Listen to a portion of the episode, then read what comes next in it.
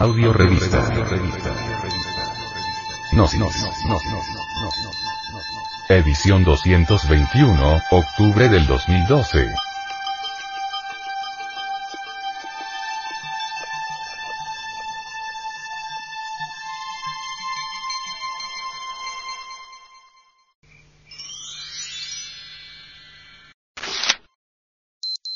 Primer factor de la revolución de la conciencia. Nacer. El venerable maestro, Samael Aumeor, sobre el primer factor dice, la revolución de la conciencia, ustedes saben muy bien, tiene tres factores. Nacer, morir y sacrificarse por la humanidad. Nacer es un problema completamente sexual. Morir, también entra en función el sexo, y sacrificio por la humanidad, es amor. Claro está, que el sacrificio se cumple a través del trabajo esotérico gnóstico, en beneficio de todo el mundo. Nacer el nacimiento segundo del cual Jesús el Cristo habló a Nicodemo, en el Evangelio según San Juan, capítulo 3. 121. Ciertamente, el ser humano es un ser no logrado todavía. Todas las criaturas nacen completas, menos el ser humano. Un perro nace siendo perro, y como perro está completo. Un águila nace siendo águila. Dispone de grandes alas y una vista maravillosa que le permite cazar hasta las sierpes más lejanas.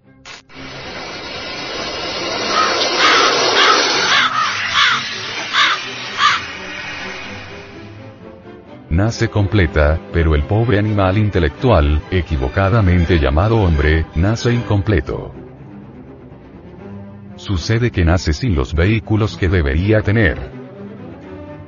Nace sin un cuerpo astral, nace sin un cuerpo mental, nace sin un cuerpo causal. Entonces, ¿qué es lo que nace? Nace un cuerpo físico, un cuerpo planetario con un asiento vital y nada más. ¿Qué hay más allá de eso? El ego, y este es de naturaleza animal. ¿Posee una conciencia el pobre animal intelectual? Sí, sí la tiene, pero embotellada entre el ego, eso es todo. Una conciencia dormida, una conciencia condicionada por su propio embotellamiento. Así que, concretando, nace incompleto. El germen que penetra en una matriz para su conveniente desarrollo, por el hecho de haber nacido no significa, en modo alguno, que haya terminado sus procesos completos de desarrollo.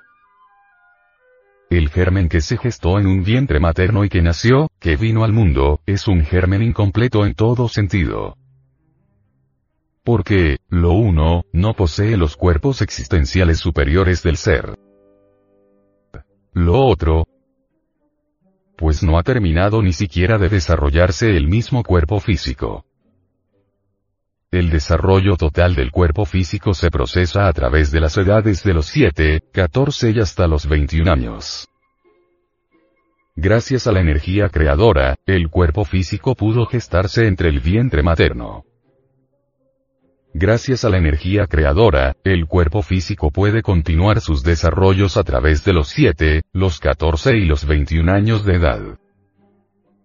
De manera que el mismo cuerpo físico, por el hecho de nacer, no está completo, necesita desarrollarse. Desgraciadamente, vemos como los adolescentes, sin haber completado todavía su proceso de desarrollo, ya están fornicando, eyaculando el enseninis, lo cual es manifiestamente absurdo. Porque esa energía creadora que ellos están desperdiciando, es necesaria, indispensable para completar el desarrollo del cuerpo físico. De manera que, honradamente, el funcionalismo sexual debería comenzar a los 21 años de edad, no antes. Porque antes, el germen ese que entró en el vientre materno, no ha completado todavía sus procesos de desarrollo, y someterlo a la cópula, pues resulta absurdo. La energía creadora podría utilizarse después de los 21 años de edad para fabricar los cuerpos existenciales superiores del ser y llegar al nacimiento segundo. Desgraciadamente, la gente no sabe utilizar la energía creadora, la energía que fecundó al vientre materno, la energía que permitió al feto que se desarrollara entre el mismo vientre, que naciera y pasara por la edad de los 7, los 14 y los 21 años. La gente no sabe utilizar esa energía. Cuando ya queda libre, en vez de utilizarla para su autorrealización íntima o ir completando su construcción, porque el ser humano nace incompleto, la elimina de su organismo a través de la eyaculación o de su mal uso. Obviamente, ustedes ya conocen la clave de la alquimia, de la transmutación sexual. No ignoran el adagio en latín que dice. Inicium miembro virilis sin vaginam faemina, sin ejaculation seminis. Obviamente, el deseo refrenado transmutará completamente el esperma sagrado en energía creadora.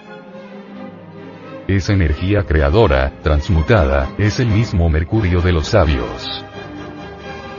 Obviamente tal mercurio viene a condensar, o a cristalizar, mediante las notas do, re, mi, fa, sol, la, si, en una octava superior, con la forma maravillosa y esplendente del cuerpo astral.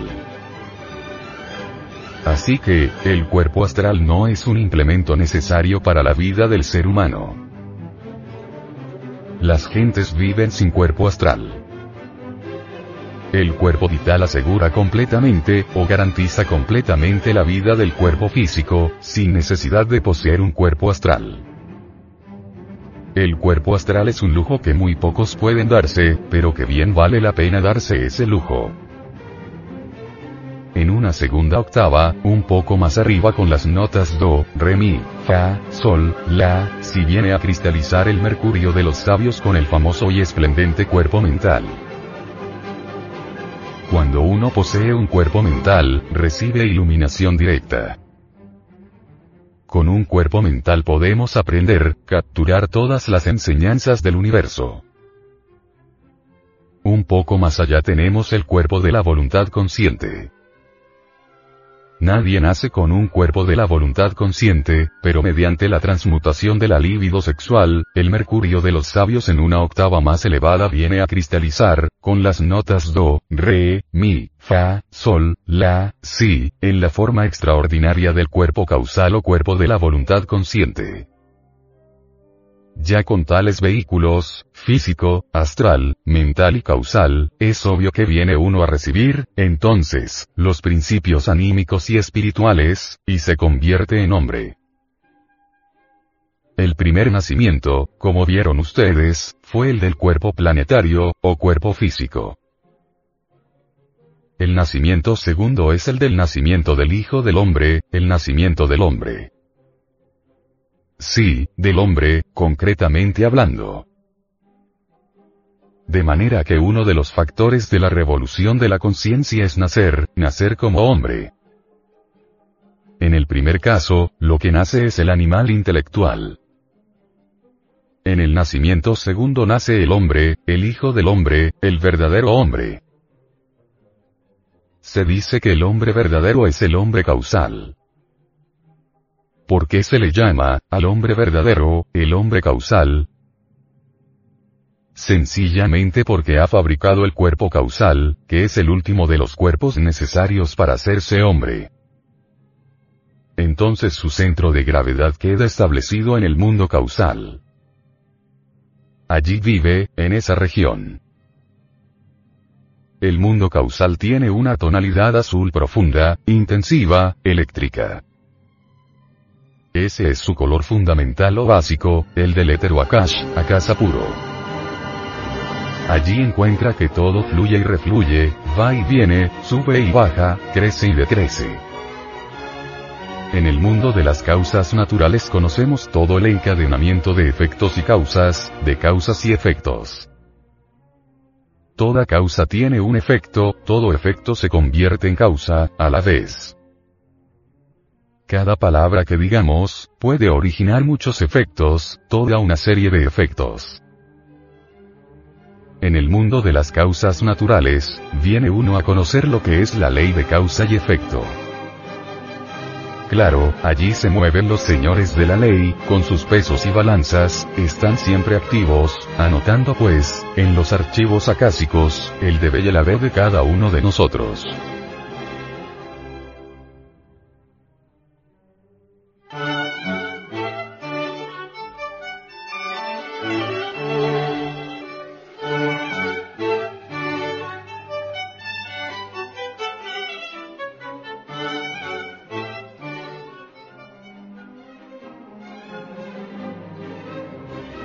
Mediante la alquimia, sabe uno, aprende uno a fabricar el mercurio de los sabios, con el que puede fabricar los cuerpos existenciales superiores del ser, indubitablemente transformando el Exioquejari, es decir, el esperma sagrado se elabora el mercurio de los sabios.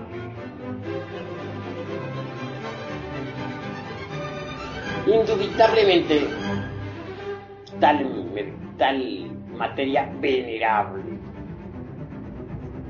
tiene que pasar por algunos procesos de purificación antes de ser útil. Esa materia venerable, esa agua misteriosa pasará por las operaciones geométricas de suma, resta, multiplicación, división de principios, antes de ser útil. Es obvio que en principio tal materia venerable, resultado, como ya dije, de las transmutaciones del esperma, es negra, Así se logra refinar el sacramento de la iglesia de Roma. Roma a la inversa se lee amor. Entonces se vuelve, se vuelven esas aguas blancas.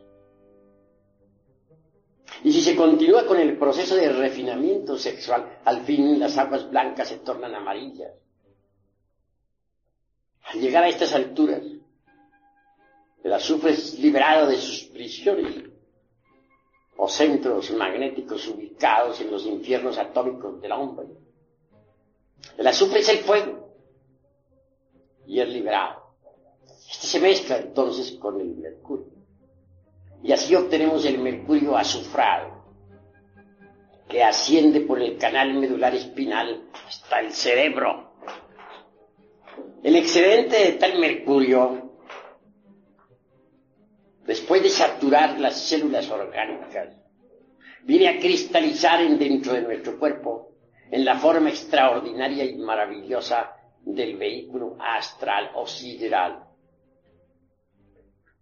Quien posee un cuerpo astral sabe que lo tiene, porque puede andar con él, puede flotar en el espacio con él, puede transportarse a otros mundos con él mismo, etc. Es una especie de doble organismo, extraordinario, formidable, maravilloso.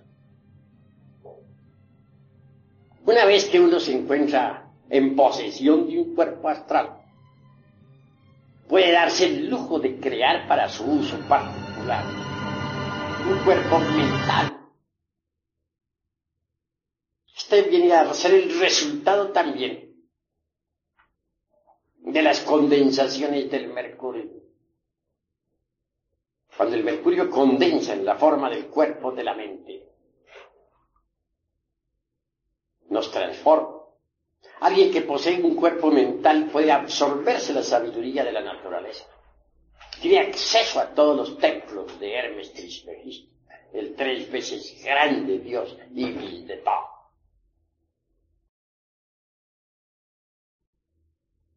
Cuando uno ya ha logrado tal éxito, está preparado para fabricar el cuerpo de la voluntad consciente.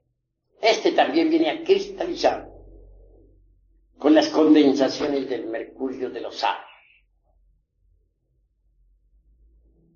Así que alguien que tenga los cuerpos físico, astral, mental y causal, de hecho, puede recibir los principios étnicos, búdicos o anímicos que lo convierten en hombre real. Esto quiere decir que antes de ese instante no se es hombre. Antes de ese momento uno no es más que un animal intelectual. Un profesor de medicina en el Distrito Federal decía que estos seres humanos, que así se llaman, no son más que mamíferos racionales. Decir mamíferos racionales o mamíferos intelectuales, pues es lo mismo. Hagamos pues una plena diferenciación entre lo que son los mamíferos intelectuales y lo que es el hombre.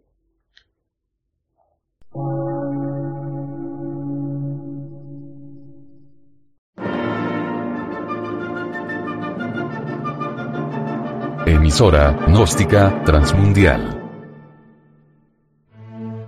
Una nueva civilización y una nueva cultura, sobre la faz de la Tierra.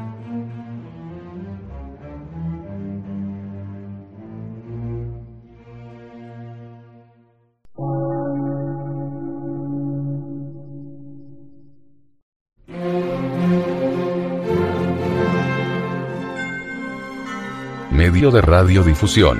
Científico, artístico, místico y filosófico. De la Asociación Colombiana de Centros de Estudios Gnósticos, Antropológicos, Psicológicos y Culturales. A.C.